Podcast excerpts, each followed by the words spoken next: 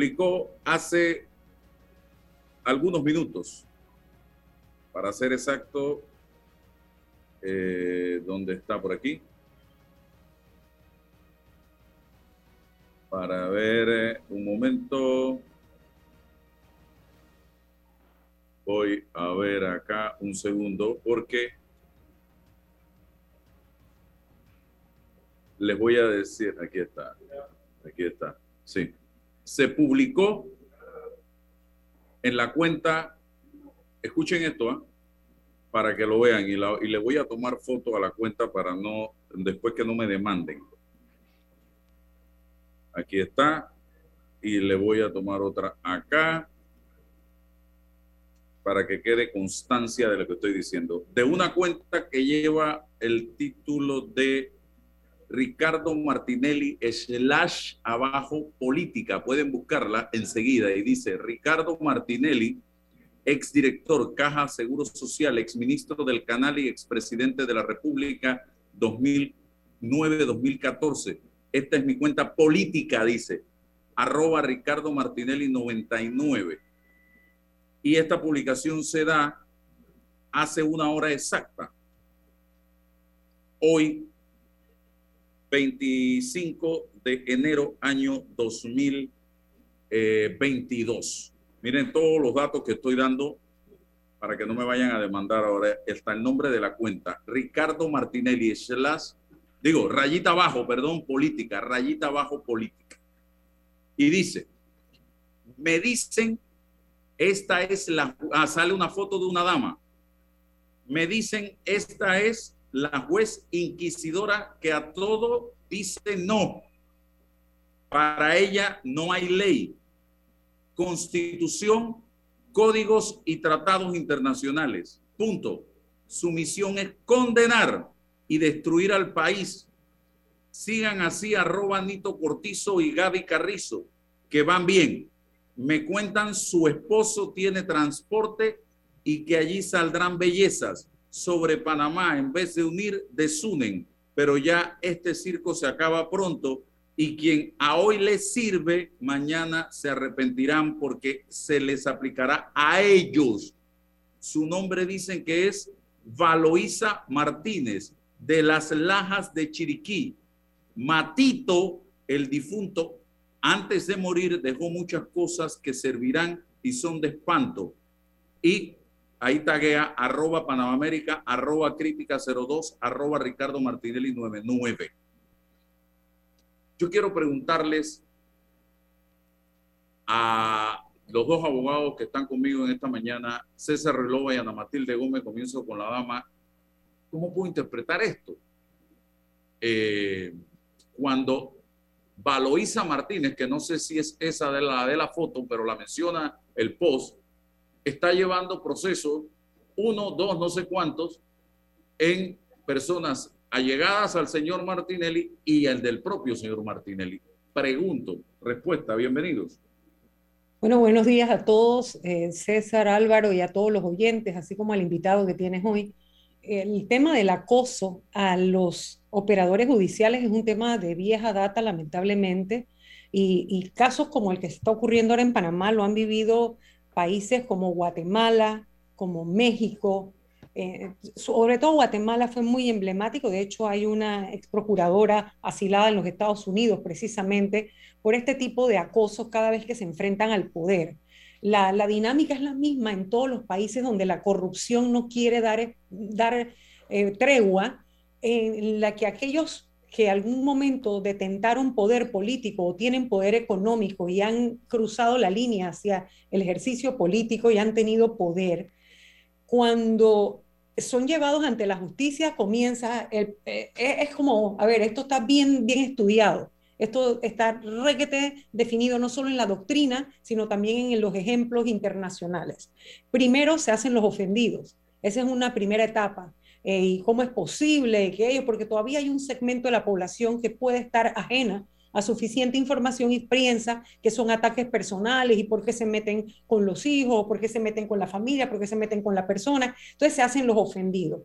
Luego viene otra etapa eh, perdón, antes del ofendido se hacen los, los sorprendidos. Esto, ¿cómo es que esto conmigo? Perdón. Después viene la etapa en que son, que hacen los ofendidos y finalmente la que arremeten contra el sistema.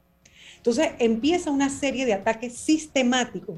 No es el único, son en intensidad y en frecuencia. Es decir, son varios y son muchas veces y, cada vez más intensos, señalando cosas, asustando, porque mueven un aparato de buscar información respecto a los jueces que tienen que decidir en sus casos y empiezan a tratar de intimidarlos. Yo pensaría que este acoso al que está siendo sometida la jueza, bien pudiera ella apelar a lo que en la carrera está contemplado como eh, un atentado o presentar un amparo contra la independencia judicial y, la Corte panameña puede dirigirse al relator de las Naciones Unidas sobre la independencia judicial, porque estos casos hay que registrarlos, porque son casos sistemáticos que van dibujando el perfil de aquellas personas que teniendo que enfrentar la justicia, en lugar de defenderse con argumentos, lo que hacen es atacar al sistema para debilitarlo, porque sabemos que personajes con el perfil político que tiene el que, el que estamos hablando en este momento o el que ataca a la jueza o desde la cuenta que se supone que, que le es propia, por lo menos está identificada con el nombre, pero sabemos que también ese universo hay que explorarlo bien porque ahí hay de todo, ¿no? En las redes hay de todo. Pero partiendo de la base que está identificada la cuenta, entonces este, este perfil suele trabajar de esa manera, intimidando, ejerciendo presión, eh, fuerza, porque tiene un segmento de la población que es lo que Noam Chomsky ha definido como el votante rabioso, porque es todo ese segmento de población que vota visceralmente y que tiene una empatía y una simpatía por aquellos candidatos que usando la demagogia le mueven las emociones. Entonces, y, le, y exacerban las emociones hasta llegar a las pasiones que es, por ejemplo, el ejemplo que, lo que vimos en el Capitolio, en la toma del Capitolio en los Estados Unidos. Así que todo esto es parte de una dinámica que lamentablemente acompaña la gran corrupción y que se mueve por todos los países del mundo y en América Latina particularmente ha hecho gala muchas veces y con mucha intensidad y Panamá no, no escapa de eso. Se deja entrever detrás del texto una especie hasta de amenaza, siento yo, contra la juez Valoisa Martínez. Desde esta cuenta, repito, ¿ah? yo estoy hablando de la cuenta Ricardo Martinelli, rayita abajo, política. ¿Y por qué me huele amenaza? Porque dice, quienes a hoy les sirve, mañana se arrepentirán porque se les aplicará a ellos. Su nombre dicen que es Valoisa Martínez de las Lajas de Chiriquí. Matito, el difunto, antes de morir, dejó muchas cosas que servirán y son de espanto. Hay una amenaza en el fondo desde esta cuenta y sería bueno saber si esta cuenta y si esto que se escribe aquí lo está escribiendo el señor que identifica la cuenta, porque es una cuenta que tiene 9.970 seguidores y eh, tiene la foto del señor y, un montón de publicaciones vinculadas al caballero. Eh, yo no sé, sería bueno que le aclare si esta cuenta le pertenece o no le pertenece públicamente para salir de dudas, pero ahí está claramente, dice Ricardo Martinelli, rayita abajo, política Dice Ricardo Martinelli, exdirector de la Caja de Seguro Social, exministro del Canal y expresidente de la República del 2009-2014. Esta es mi cuenta política, arroba Ricardo Martinelli 99, dice allí. Bien, César. Sí, buenos días Álvaro, buenos días licenciada Matilde Gómez y a José Ramón y Casa, buenos días, bienvenidos siempre acá con nosotros para, para los debates. Sí, lo primero es en este mundo, en este ecosistema de las redes sociales, conocer la autenticidad, conocer la titularidad de, de, las, de las cuentas, es importante eh, eh, en, principio, ¿no? Eh, para verificar la autoría de la misma.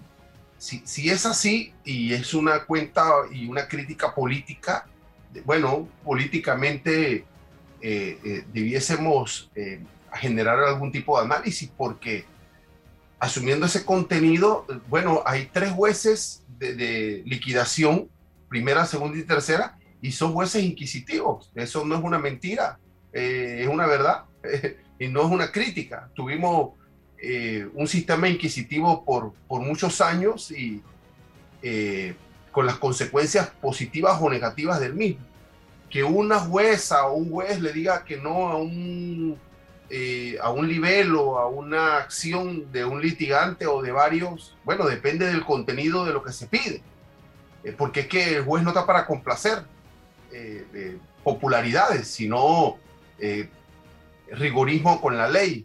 Entonces, y de lo demás, ¿quiénes son los actores? Entonces, todo esto es como esto, ¿no? Bajar a la mínima expresión un problema que tenemos en materia de justicia. Tenemos un problema grave lo, estamos tratando de ver cómo lo resolvemos en materia de independencia, en materia de estabilidad, en materia de calidad de justicia. Ayer tuvimos una conversación con el magistrado Olmedo Arroyo en función de la modernización del sistema de, de justicia civil, de las cosas que hay que hacer, de las cosas pendientes y del papel de los otros poderes del Estado frente a cómo nosotros resolvemos el asunto de la justicia, porque lo he dicho, el, Poder Judicial no se autoconstituye, depende del auxilio, depende de la injerencia de los otros poderes del Estado. Y si acaso eh, esta cuenta del señor expresidente Ricardo Martinelli tuvo un quinquenio para la mejoría de la Administración de Justicia, no personalizando, sino la estructura, ¿cuál fue el aporte de la gestión del presidente Ricardo Martinelli en materia de justicia? ¿Cuál, ¿Cuál fue? Si tuviésemos que debatir eh, eh, este asunto de la impronta de un ejecutivo en el Poder Judicial. Y en este caso, si es una crítica política del señor Martinelli, bueno, que nos diga, que le diga al país cuál fue su gestión, cuál fue su ejecutoria en materia de justicia. ¿Acaso eh, Alejandro Moncada Luna es un ejemplo de eso? ¿Acaso la reducción de los tiempos para, para, para evitar eh, eh, eh, que las cosas se investigaran por los procesos especiales. Claro, entonces, bueno, hagamos una, hagamos una, sí, hagamos una crítica política si es el debate. A, mí me encanta la crítica política, el debate político, pero no personalizarlo. De verdad que no, no, tiene sentido. Y si la jueza le dice no, bueno, entonces pongamos los ejemplos. Yo soy abogado, yo litigo hay jueces que me dicen que no, hay jueces que me dicen que sí. Tengo eh, posibilidades para recurrir, para apelar, para seguir adelante y no debe ser una crítica. Y si esto es parte de una estrategia para desmovilizar a un juez o a una jueza, es decir, recusarla, declarar impedida para que no vea mi caso, creo que es tardía, porque ya después que la juez ha asumido la competencia del factor, generar este tipo de líneas para desmovilizarla de un proceso, no creo que son las legales las idóneas para ello. Creo que tenemos pendiente una, un debate político en materia de justicia, lo tenemos pendiente, pero no creo que a través de estos, estos tweets no llega a ninguna parte, malo. Sí, porque en el fondo hay quienes dicen que si ella responde o demanda ante este tipo de señalamiento, estaría perdiendo la competencia sobre sus casos y eso pudiera ser lo que alguien pretende eh, buscar con todo esto. Pero no sé. Es importante que sea como órgano, como organización, como cuerpo colegiado, como poder del Estado, el Poder Judicial a través de la Corte, ella advirtiendo a la Corte Suprema de Justicia como sus superiores dentro de la carrera, aunque sea amparada, como dice la ley de carrera, por su independencia judicial, por el ataque sistemático que está teniendo, y que pueda haber reporte a los relatores de Naciones Unidas ante los Estados americanos. Panamá puede llevar estos casos en los que hay violencia y acoso contra los operadores judiciales. Bien, justicia, señor José Ramón Icaza. ¿Cómo ven ustedes el sector privado la justicia panameña que es tan importante para atraer inversión de la buena, de la buena a los países. Bienvenido. Buenos días Álvaro, Ana Matilde y César y bueno, buenos días a todos los que nos sintonizan en la mañana de hoy. Nosotros hemos indicado eh, reiteradas veces que el sistema de administración de justicia es la columna vertebral del sistema democrático de nuestro país. Sin justicia, eh, definitivamente que resulta muy difícil mantener esos principios y valores eh, democráticos porque se va erosionando la confianza en todo el sistema. Desde la perspectiva empresarial, tener un sistema de administración de justicia que no es oportuno, que no es eh, imparcial, que no es eficiente y eficaz, definitivamente eh, añade o erosiona a la confianza del inversionista a la hora de realizar una inversión, ya sea local o un inversionista extranjero en nuestro país.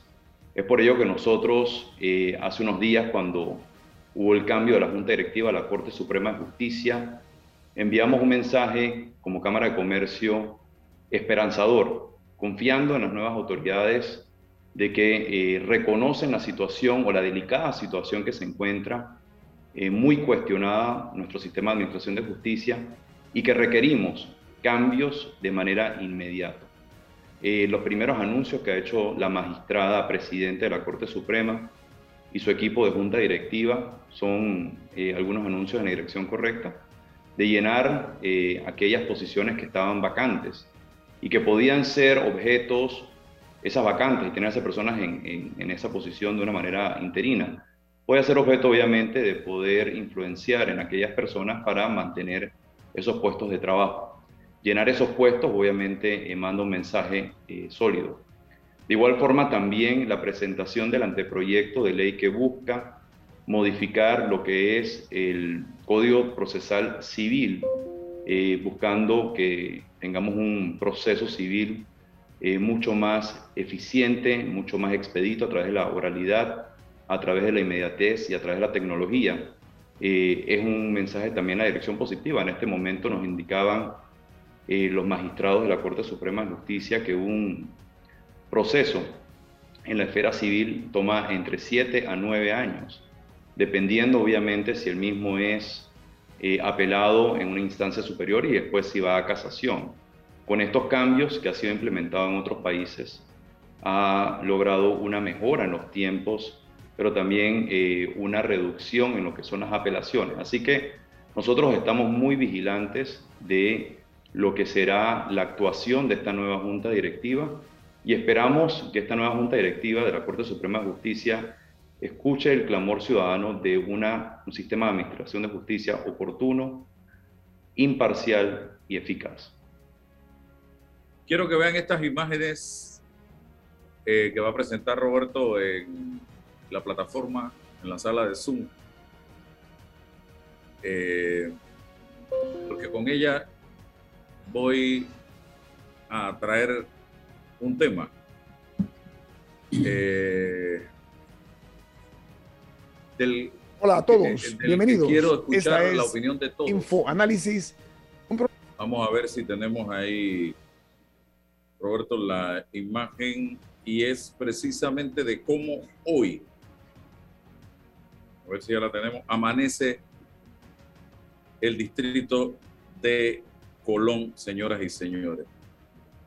Una isla de riqueza, la alcaldía en un mar de pobreza es lo que se está viviendo en este momento en ese distrito de Colón específicamente. Y, me refiero al distrito de Colón por que el alcalde recibe mensualmente 10.750 dólares, 3.500 de salario, gastos de movilización 3.500, gastos de representación 3.500, dieta por reuniones 250 y habrá que ver cuántas reuniones participa. Eh, por lo tanto, por cada reunión cobrando 250 dólares. Lamentablemente no, no sale el video, pero es una ciudad que parece que acabara de pasar un huracán, categoría no sé qué, 5 o 6, por esa ciudad actualmente, señoras y señores. Y yo quiero tomar este tema como referencia porque estamos viendo alcaldes ganando desde el del Distrito Capital, 12.250, el de Arraiján, que es otra isla de riqueza en un mar de pobreza, ahí está Colón, esta mañana, 10.850. Miren ese Colón. El de San Miguelito, que yo no sé dónde está, 10.550. Está perdido completamente, pero sí está facturando mensualmente su salario, más gasto de representación, movilización y demás. Tomás Velázquez, Chorrera, 9.700 y así nos vamos eh, por varios de los alcaldes del país y representantes que también están generando miles de dólares en ingresos bajo la figura de gastos de representación y gastos de movilización más el salario. Eh, Ana Matilde Gómez, eh, ¿qué, hacemos para parar esto de una vez por todas? Eso es la suma de muchos temas, ¿no? En primer lugar, Colón hay que reconocer que, que ha tenido un abandono histórico, eh, producto precisamente de la sumisión al clientelismo que lo ha acompañado elecciones tras elecciones, donde se ha, se ha sometido a la población colonense a una especie de eh, globo inflado, ¿no? Se les llena de esperanzas y luego se viven de la desilusión. O sea, cada cinco años se llenan de esperanzas para luego morir de la desilusión. Eh, Colón no es cualquier cosa. Colón, eh, dentro de la geopolítica de Panamá, Colón es una de las provincias más importantes en el posicionamiento del crimen organizado y parte del deterioro que se ve y el abandono institucional es lo que permite que el crimen organizado haya tomado posesión de, muchos de sus territorios. El tema de, desde, empezando desde la basura hasta y basura, composición familiar, eh, deserción escolar, todos los temas que tienen que ver con lo social hasta llegar a los grandes problemas que tienen que ver con una planificación o una proyección de la economía de Colón. Colón debería ser una provincia en la que el sector empresarial tuviera volcado, y aprovecho que está Ramón aquí, sus ojos puestos en Colón, porque la capacidad portuaria que tiene Colón, la capacidad para la exportación y la logística, así como la capacidad turística que tiene Colón, si no viene de la mano con una decisión de un gobierno de poder entrar de lleno. Y no va a ser fácil y va a causar muertos y va a causar dolor, pero tiene que ser fuerte y de una sola vez para hacerlo y lograrlo de la mano del sector empresarial y de la mano de las políticas sociales para poder recoger a todo ese segmento de población que ahorita mismo está en las manos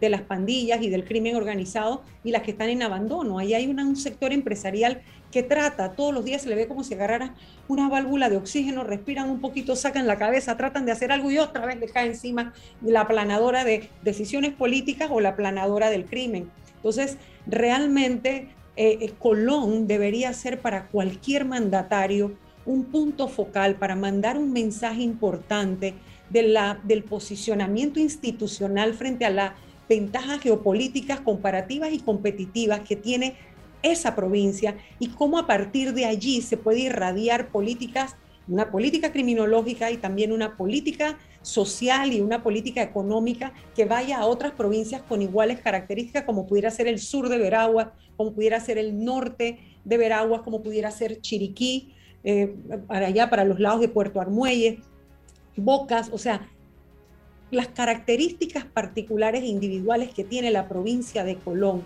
entre más abandonada esté por los gobiernos, más colonizada seguirá por el crimen organizado y sus ventajas. ¿Cuáles son, las, ¿Cuáles son los elementos de los que saca ventaja el crimen organizado? La baja escolaridad, la basura, o sea, todo lo que es deterioro institucional y corrupción. Todo eso es importante. Y el deterioro, por supuesto, de, la, de las familias y el ser humano como tal. Ese abandono del ser humano, la falta de acompañamiento en políticas que no tienen que ser solamente eh, de asistencia social. Esas son de intervención rápida y urgente para rescate inmediato, pero tiene que haber otras a largo plazo que permitan el posicionamiento verdadero de la institucionalidad para que el crimen organizado vaya desistiendo. No va a ser fácil, no va a ser eh, poco sangriento, va a haber va a haber sangre, pero la está viendo ahora. Y está y existe y con poca poca actividad institucional, es decir, donde entra la Policía Nacional y las políticas represivas y de, descolonización del crimen organizado, ahí mismo tiene que venir detrás las políticas sociales y el sector empresarial, porque si no es así, eh, no importa cuánto espacio limpien, lo vuelven a retomar. Y después con más fuerza. Así que para mí eso, eso es lo que estamos viviendo y, y lamentablemente no sé cuándo lo van a ver con el valor estratégico que tiene Colón. Eh, José Ramón y Casa.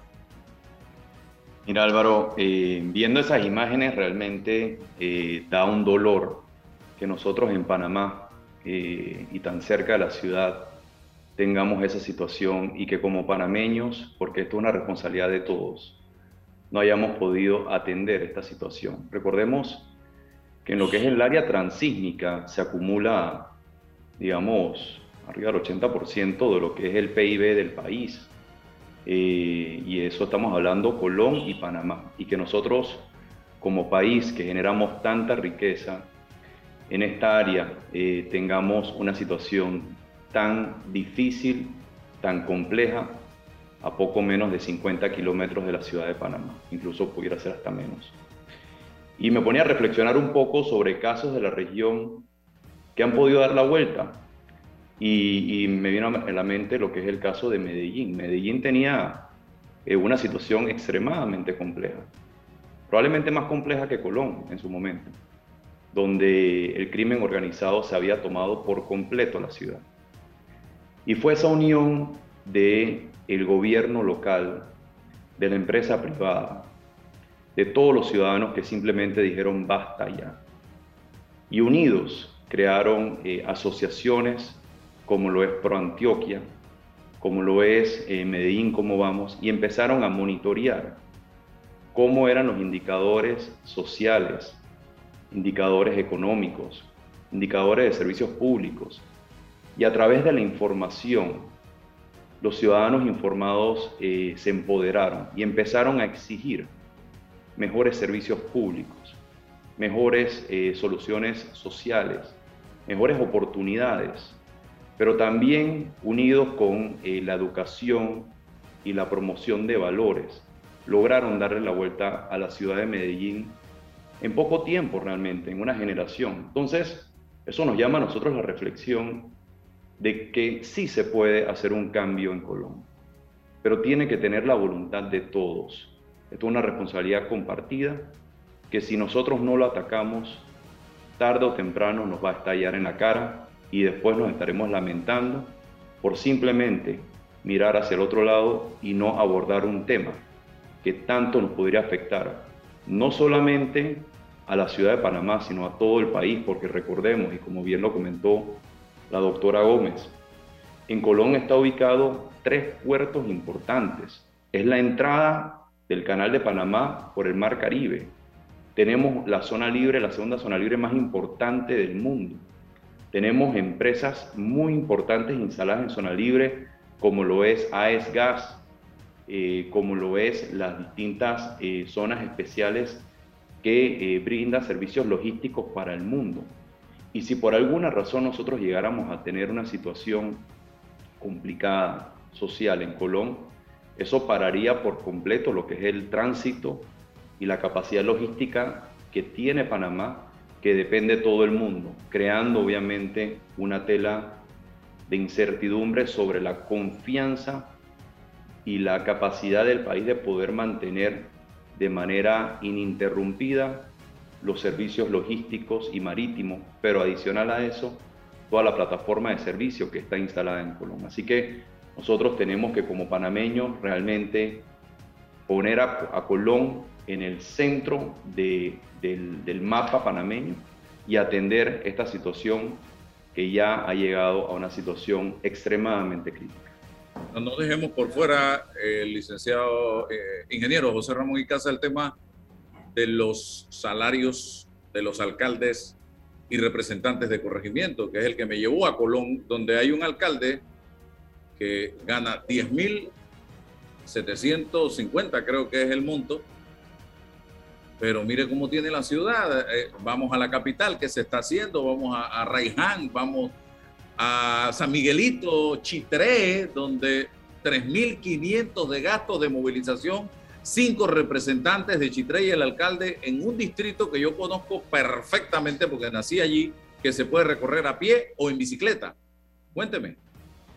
Bueno, mira, eh, yo creo que algo que pecamos todos los panameños, o la gran mayoría, es de tener eh, o memoria selectiva o memoria de corto plazo. Este alcalde, este alcalde que está siendo cuestionado en este momento, eh, Alex Lee, recordemos que hace poco más de dos años, en, creo que fue septiembre del 2019, eh, lanzó una moción para aumentarse el salario, aumentarse obviamente los ingresos y los beneficios, lo cual tuvo un amplio rechazo en el momento eh, por los panameños y nuevamente eh, sale a, relucir esta situación y nadie está recordando aquel momento de esta misma persona. Y nos podemos ir más atrás y obviamente vamos a encontrar casos similares de esta misma máxima autoridad de la, del distrito de Colón. Pero lo triste de esto, Álvaro, es que esta situación se repite en múltiples municipios. Y yo hacía una reflexión hace unos, hace unos días atrás eh, en mi cuenta de Twitter de que deberíamos estarnos preguntando los panameños cuántas funcionarios o servidores públicos, porque es la palabra correcta, porque ellos son servidores públicos que pagamos con nuestros tributos y su eh, objetivo principal su función principal es servir a todos los panameños. ¿Cuántos se encuentran en eh, licencia con sueldo? Yo me pregunto en el sector privado, y usted que nos escucha, eh, que trabaja en una empresa privada, eh, ¿usted podría aspirar en algún momento a un salario, a una licencia con sueldo? La respuesta es que probablemente no, porque eso en el sector privado es es algo que no se encuentra. Entonces yo me pregunto cómo es posible que nosotros en el sector público podamos tener funcionarios con licencia con sueldo y por varios años, porque no estamos hablando aquí de una licencia de tres meses o seis meses, sino que estamos hablando, hay casos de más de cinco años que exceden obviamente un quinquenio. Adicional a eso, todos los beneficios que tienen en cuanto al tema de viático, transporte, gasto de representación, dietas, cuando en su propio municipio tienen suficiente equipos y herramientas, como ellos mismos lo han, digamos, descrito, para poder realizar sus funciones en el distrito, poder darle soluciones a sus eh, ciudadanos del distrito o a sus residentes del distrito, sin tener que obviamente recibir. Porque esto, como bien lo han mencionado, y creo que la doctora lo mencionó en una entrevista, esto al final termina siendo un beneficio más directo para el funcionario público. Y no es cierto de que estos beneficios que reciben a través de estos gastos de movilización y demás realmente sean utilizados en su totalidad para, para eso. Yo creo que vale la pena que el Contralor General de la República realmente entre a realizar una auditoría, porque el cuestionamiento que nos hacemos y en aquella reflexión que hice, eh, hice referencia, yo me preguntaba, ¿qué beneficio realmente trae a estos panameños? Hay distritos, Álvaro, que prefiero omitir los nombres de los distritos, pero que yo tengo conocimiento porque he pagado, obviamente, eh, impuestos por la actividad comercial que he realizado en estos distritos, donde yo me pregunto, ¿dónde terminan esos impuestos que ha pagado estas actividades comerciales? Porque no se ven reflejados en los distritos. Hay distritos que han tenido un periodo de bonanza por actividades comerciales que se han venido dando en estos distritos de una manera, digamos, eh, no esperada y que ahora son unos ingresos extraordinarios. Creo que el caso eh, que muchos le vienen a la cabeza probablemente es la actividad minera eh, que ha habido alrededor de estos distritos. Y uno puede ver la diferencia entre un distrito y otro distrito en esa misma, alrededor de esa misma actividad minera, donde en un distrito se puede eh, percibir la inversión de esos fondos en soluciones públicas y otro que realmente uno se pregunta dónde están los fondos. Y hay otros distritos que lo han hecho bien. Yo hacía referencia el día de ayer en una entrevista que estuve en la Feria de las Flores hace casi dos semanas en Boquete. Y realmente se ve una transformación de lo que es el distrito de Boquete y lo, y lo que están haciendo en cuanto al ornato del distrito, en cuanto a lo que son la construcción de aceras, el tema de movilidad y eh, poco a poco han ido eh, mejorando lo que es infraestructura pública. Así que realmente lo que nosotros debemos estar eh, cuestionándonos como panameños, como contribuyentes, si los fondos que nosotros pagamos a estos municipios, ya sea de manera directa, a través de impuestos municipales, o de manera indirecta a través de los impuestos de la descentralización, que provienen obviamente del pago de los impuestos de inmuebles, si están siendo bien utilizados en estos distritos. Incluso ya he escuchado a algunos empresarios eh, mencionar o lanzar ideas como deberíamos suspender el pago de los impuestos municipales en aquellos distritos donde no estamos viendo que estos eh, tributos están siendo utilizados de manera adecuada. Yo creo que es una medida eh, un poco extrema, honestamente, porque estaríamos probablemente afectando a personas que sí necesitan de, estos, de estos apoyos pero eh, el simple hecho de que lo estemos pensando da fe de que tenemos un gran problema en la forma como se están utilizando los fondos públicos en los gobiernos locales. Nada más ayer en el Distrito Capital empezaron a cobrar, ayer nos enteramos de eso, no sé desde cuándo lo estaban haciendo, dos dólares más por placa particular. Ese es el impuesto de circulación vehicular, César. Y nosotros lanzamos la denuncia con pregunta a la nueva jefa de comunicación y vicealcaldesa Judy Meana. Eso fue en la mañana. Y en la noche recibo un comunicado diciendo que sí, que por error del sistema le habían estado cobrando dos dólares de más por placa a los contribuyentes y que se lo iban a dejar en crédito, que se disculparan, que, que disculparan. Imagínate cómo andamos, César Reloj. Bueno, eh, de verdad que estas imágenes eh, me han impactado. Yo tengo un tiempo que no voy a Colón. Eh, trabajé en Colón y, tengo alguna relación con Colón, pero Colón se está cayendo a ñicos, a pedazos.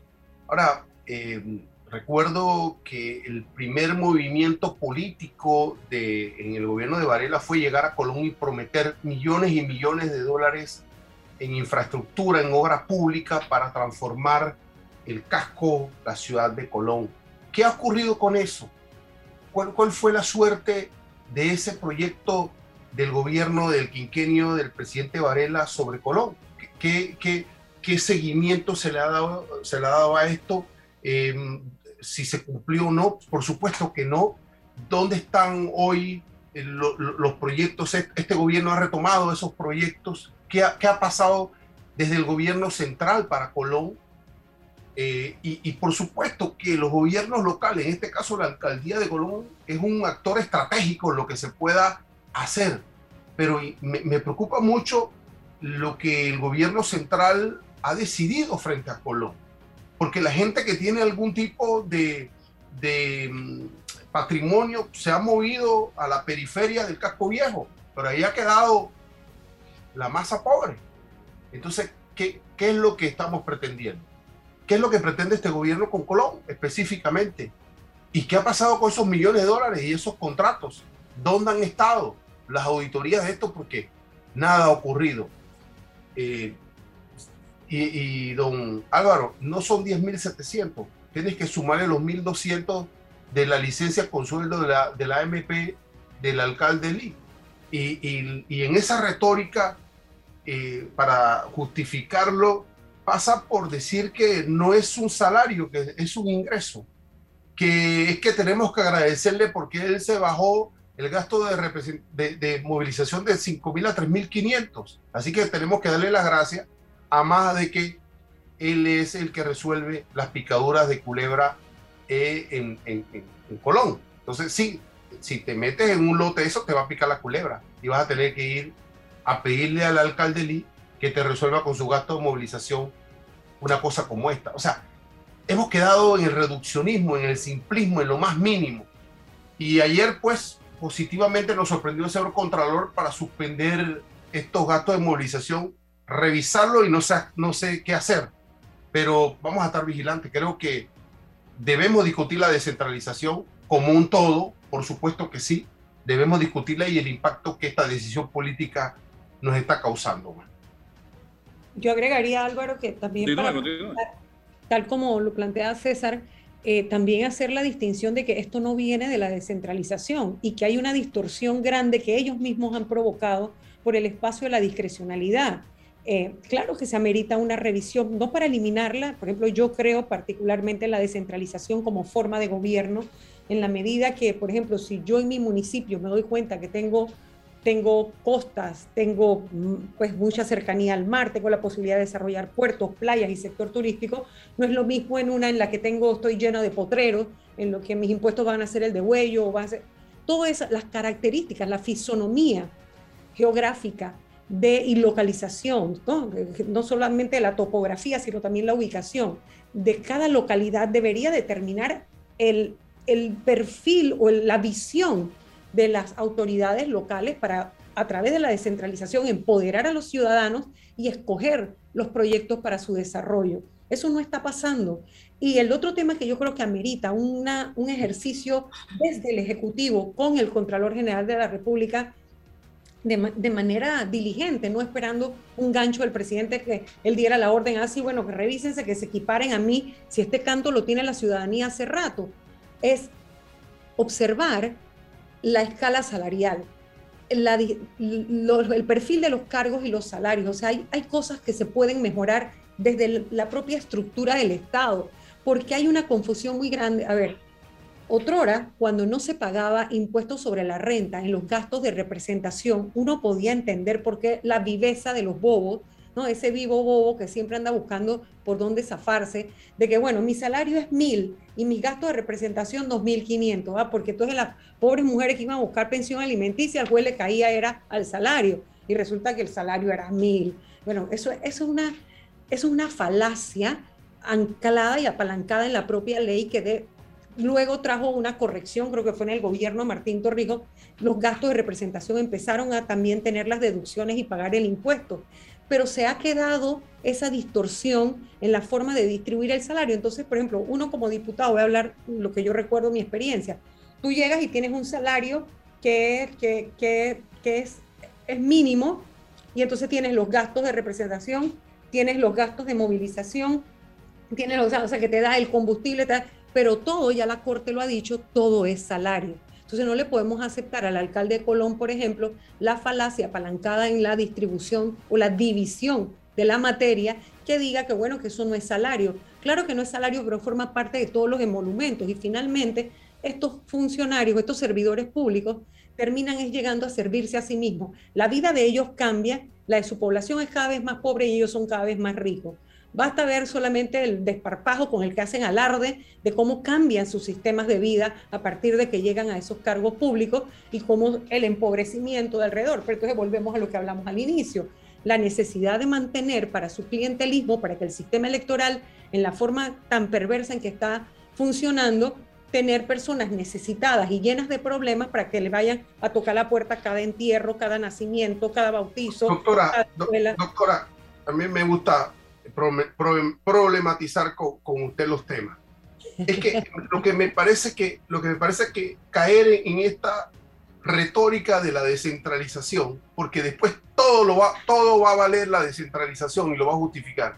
Como vale todo la democracia, es que tenemos que defender la democracia, es que vamos a desarrollar la democracia. Mira que nuestra democracia, pero ¿de qué estamos hablando? Porque la lógica de, de la descentralización entraña que no fuera, fueran los de Colón, los, la gente que vive en Colón, la gente que vive en Chorrera, hoy estuviera movilizada producto de esa descentralización, criticando a esas autoridades locales, pero no pasa nada. Eh, no sé si me explico, o sea, la lógica de la descentralización entraña que la gente se movilice y que conozca sus derechos, no solamente para decidir qué proyectos se van a hacer, sino lo que hacen sus autoridades locales. O sea, esa, eso que la ley dice eh, y lo que pretende promover no se da y hemos quedado en que a la descentralización. Y, es vacía, es hueca, es, sin contenido. Sí, pero el problema no es la descentralización, el problema es la falta de información del ciudadano y que hay un sector empresarial que es el que Producto está... Producto de esa lógica de la descentralización. Está más informado en Colón, que se ha venido batallando. Lo que pasa es que también esto trae desgaste. Cuando tú te la pasas, tú todos los años tienes que estar peleando contra el sistema, te desgastas, porque si, o te dedicas a que tu empresa genere riqueza o te, y generar riqueza, o te dedicas a mejorar la democracia y combatir la corrupción. Entonces, es, es complicado, pero no es el problema de la descentralización. La descentralización, mira, con una buena descentralización, y te voy a dar un solo ejemplo que es un fracaso en este país, el centralismo, la basura. La basura centralizada ha sido foco de corrupción, la compra y el alquiler de camiones, el tema del hurto de las piezas de los camiones, el tema de dónde se llevan los desechos y el problema de contaminación terrible que están causando. La basura es un desastre centralizada y se hizo desde el gobierno de Ricardo Martinelli, jamás se compuso. Y ese señor que estuvo ahí lo debió haber alcanzado la ley y nunca lo alcanzaron. Creo que se llamaba, no, no, recuerdo ahorita el nombre del, entonces era apellido O, más nunca lo vimos más nunca lo vimos. Entonces, allí hay un problema enorme que la descentralización podría resolver, porque cada municipio puede ser mejor recolector de basura porque su basura tiene un perfil o sus desechos en su localidad tienen un perfil, cada uno distinto. Y tú puedes, digo, por ejemplo, los camiones que yo necesito. Son, van a ser leviatanes minúsculos, todo esto. Bueno, pero hay, que apostar, pero hay que apostar a eso y a buenos y escoger también buenos alcaldes, evidentemente, alcaldes. Una buena fiscalización. La fiscalización solo ocurre en ese ciudadano que es activo, el que está informado, pero también el que está bien alimentado. Cuando tú tienes un ciudadano que está pasando hambre, que no sabe cómo llevar comida, y esto no es e, e, esto no es populismo, señores, es que sí hay gente pasando hambre, sí hay casas en las que ambas cabezas perdieron el trabajo, los hijos no están yendo al. Cuando tú recorres el país, yo lo recorrí. Pero, ah, doctora, pero hablo de la descentralización sin COVID. Bueno, obviamente la pandemia es una variable que vino a incidir y que está afectando fuertemente, es evidente, pero esto en algún momento tiene que desaparecer o va a cambiar, porque también otra, otra cosa importante en el mundo es que esta no va a ser ni la única epidemia ni pandemia y este no es el único virus que está circulando o que va a circular y que ojalá aprendamos las lecciones para poder estar preparados porque no puede ser que cada vez, y vienen los climáticos, eso que todavía no hemos sentido el impacto de todo el daño por el, el calentamiento global y sus efectos en el cambio climático. Todavía nos falta recibir todos esos embates. José Ramón, eh, nos metimos en el COVID y me gustaría, ya estamos en la parte final, conocer la opinión de ustedes en relación con dos temas relacionados con el COVID. Carnavales, que es una empresa para muchos, pero que hoy, ante la circunstancia, la coyuntura que estamos viviendo, pudiera ser eh, un detonante para una quinta ola eh, y poner en peligro incluso el inicio del año escolar. Yo no sé si para ustedes se pueden manejar ambas cosas al mismo tiempo o habría que sacrificar una por la otra. Y eh, el otro tema lo que planteó a través de un decreto ayer el Ejecutivo, donde reduce a siete días el tiempo de cuarentena y condiciona los días en cuarentena de las personas que tuvieron contacto o no directo o estrecho con un paciente eh, positivo. Adelante, José Ramón. Mira, Álvaro, antes de dar respuesta, yo nada más quiero eh, puntualizar sobre el tema que hablábamos anteriormente que regresamos al tema de inicio y es el tema de la justicia. Si en este país hubiera realmente una capacidad efectiva y eficiente de fiscalizar a todas las autoridades con los pesos y contrapesos correspondientes, estas situaciones no se estarían dando. Y qué pena, qué pena que la fiscalización la están haciendo los medios de comunicación y no la están haciendo de manera efectiva las instituciones que están obligadas a realizar las auditorías y fiscalizaciones correspondientes. Entrando al tema de COVID. Mira, con respecto al tema de carnavales, honestamente nosotros consideramos que no es conveniente celebrar los carnavales tomando en cuenta la situación que estamos viviendo con el Omicron. En este momento tenemos aproximadamente 80.000 casos activos. Estamos hablando de 80.000 personas en el territorio nacional que pueden contagiar. Y esas 80, y no tenemos, nuevamente hablando de fiscalización, nosotros no tenemos y no tenemos por qué hacerlo tampoco, obviamente, la capacidad de poder controlar que estas 80.000 personas realmente cumplan con la resolución del MINSA de guardar, y ahora el decreto ejecutivo número 5 del 24 de enero, de guardar los aislamientos conforme a lo que está estipulado. Entonces, si no tenemos capacidad de poder monitorear cómo se mueve y hacer trazabilidad a 80 mil personas, que adicional a eso hay que sumarle los contactos directos, que estas personas podrían ir a carnaval, a carnavalear, Y sabemos que en los carnavales no se guardan las medidas de bioseguridad. No van a usar mascarilla, no van a eh, guardar distanciamiento, eh, por simplemente por la actividad, por el holgorio que ocasiona los carnavales. Vamos a tener entonces una situación muy complicada eh, si nosotros celebramos carnavales, cuando la prioridad de todos los panameños tiene que ser el retorno a clases el 7 de marzo. Esa es la prioridad. La prioridad no es la parranda de cuatro días. Esa no es la prioridad. Hay que tomar en cuenta de que nuestros estudiantes, sobre todo el sector público, ya tienen, van para 23 meses de no tener clases presenciales. Entonces, no podemos comprometer el inicio de clases el 7 de marzo por celebrar unos carnavales. Podríamos tener en el margen o en el marco de los carnavales resaltar esas raíces de los pueblos y tener eventos culturales, pero manteniendo las medidas de bioseguridad, dándole acceso a aquellas personas que tengan su esquema de, vacunación completo conforme lo indican los decretos y resoluciones a través del código QR y tener unos carnavales que realmente se enfoquen en lo que deberían ser, en realmente recordar y resaltar esas eh, esa idiosincrasia del panameño, esa cultura del panameño.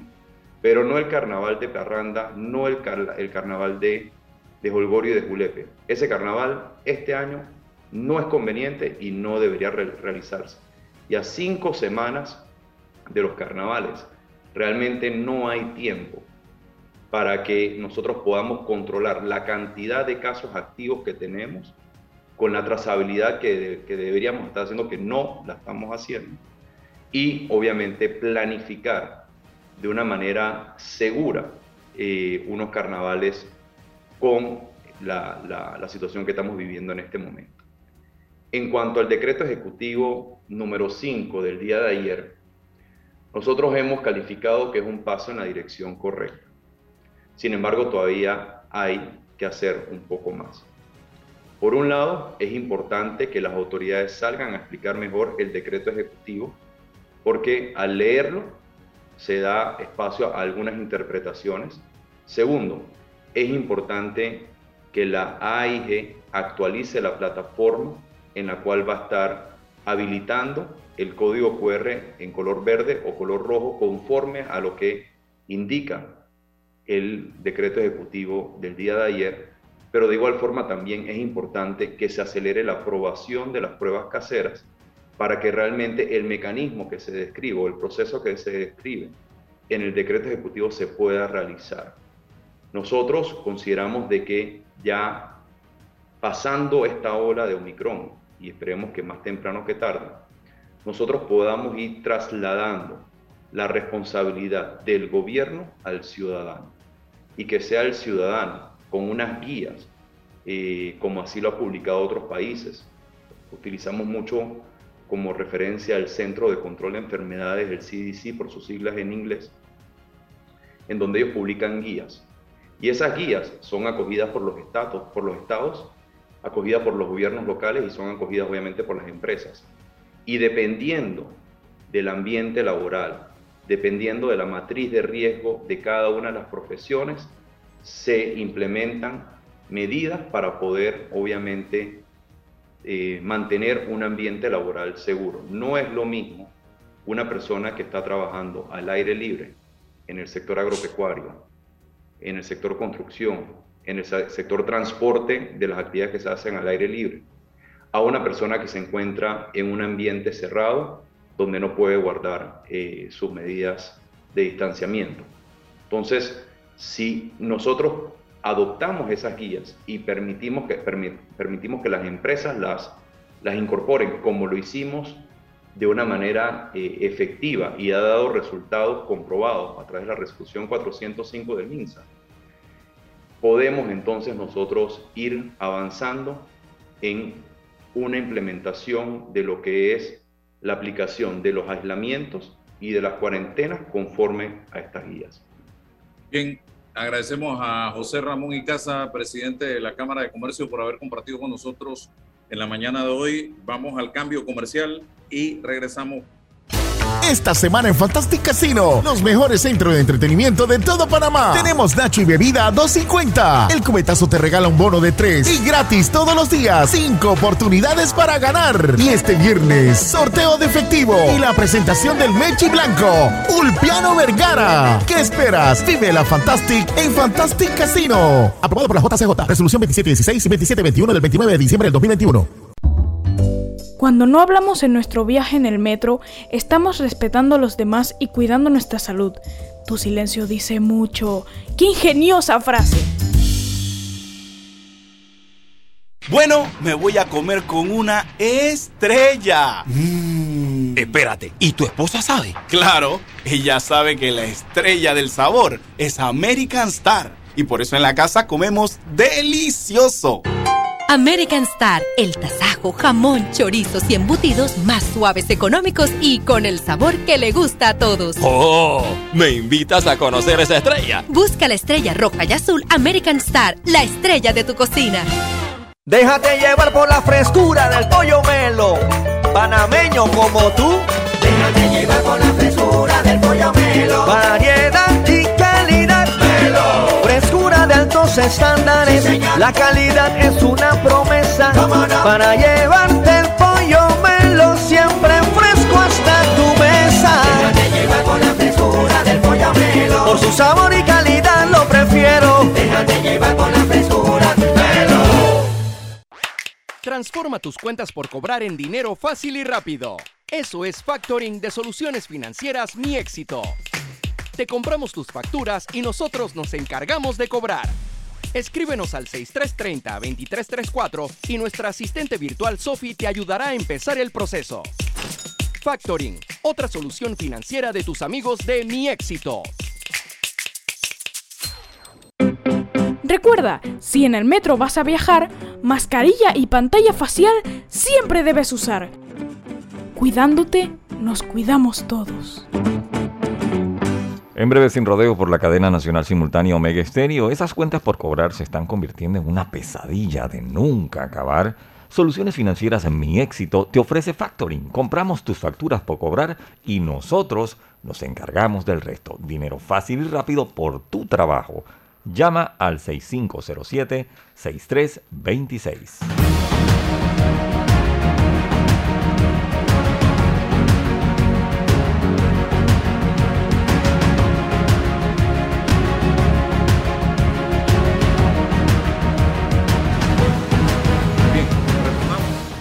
Regresamos ya para despedir una reflexión final, licenciada Matilde Gómez. Bueno, sí, la reflexión sería que evidentemente no podemos irnos a descansar. Los ciudadanos no podemos tomar vacaciones del tema de eh, la fiscalización de la gestión pública, ¿no? Este tema del, de los emolumentos que perciben los alcaldes y la forma en que durante la pandemia sentimos que ha habido algo de, no algo, poca transparencia en la información y acceso a la información de los gastos en pandemia es lacerante en medio de todo lo que se está viviendo. Como bien dices, hay hogares en los que definitivamente la están pasando mal, no es posible siquiera el aislamiento, eso no es posible, mucho menos pagar una prueba. Hay que recorrer este país para darse cuenta que no es así como vive la mayoría. Solamente un, por eso, un reducido grupo de panameños los que tienen esa posibilidad. Por eso es tan importante que todos pongamos en nuestra parte para cuidarnos, vacunarnos, cumplir con lo del esquema de vacunación, usar la mascarilla constantemente, no una mascarilla mal puesta. Por favor, yo encuentro personas, me la tengo que pasar señalándole la nariz afuera, cubrirse bien eh, con, con, las mascarillas. Si no tiene para comprar una buena, use dos. Hay que protegerse. Es la mejor manera de, de salir adelante para no tener que otra vez todos eh, enclaustrarnos y, y, parar nuevamente la economía, sabiendo que lo primordial es la salud. Gracias. ¿eh? Saludos a todos. Cierre, don César.